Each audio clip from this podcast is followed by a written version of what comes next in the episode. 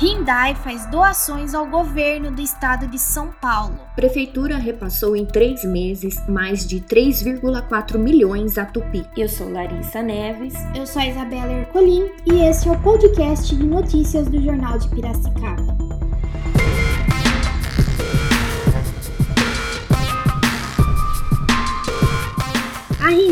Fez doações ao governo do estado de São Paulo como parte de iniciativas focadas no apoio às ações que amenizam os impactos da Covid-19 na população. Para o Programa Estadual de Imunização, a montadora doou 50 tablets no valor total de 50 mil. Já para o Fundo Social de São Paulo, foram 200 cestas básicas no valor total de 17 mil, o que representa cerca de 2,4 mil quilos de alimentos não perecíveis Os equipamentos eletrônicos portáteis vão agilizar o processo de vacinação em todo o estado, cadastrando pessoas, conferindo as datas de imunização e tipo de vacinas aplicadas entre outras atividades realizadas pelos profissionais de saúde nos locais de atendimento. A doação ao próprio governador do estado de São Paulo, João Dória, foi feita pelo vice-presidente administrativo da HMB, Ricardo Martins, seguindo todos os protocolos de segurança após uma reunião do Comitê Empresarial Solidário e Econômico do Estado, ocorrida no Palácio dos Bandeirantes.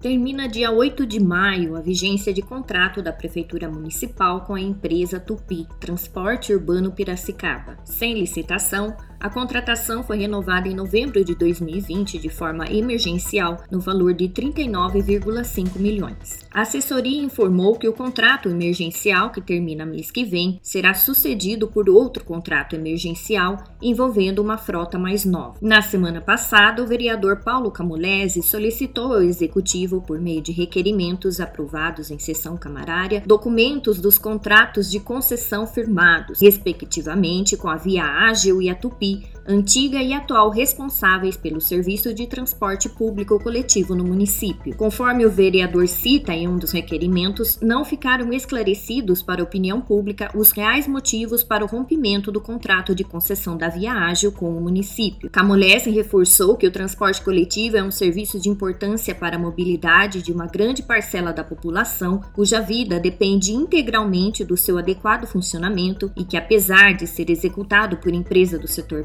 privado, mediante concessão pública, tal serviço é de responsabilidade do Poder Executivo.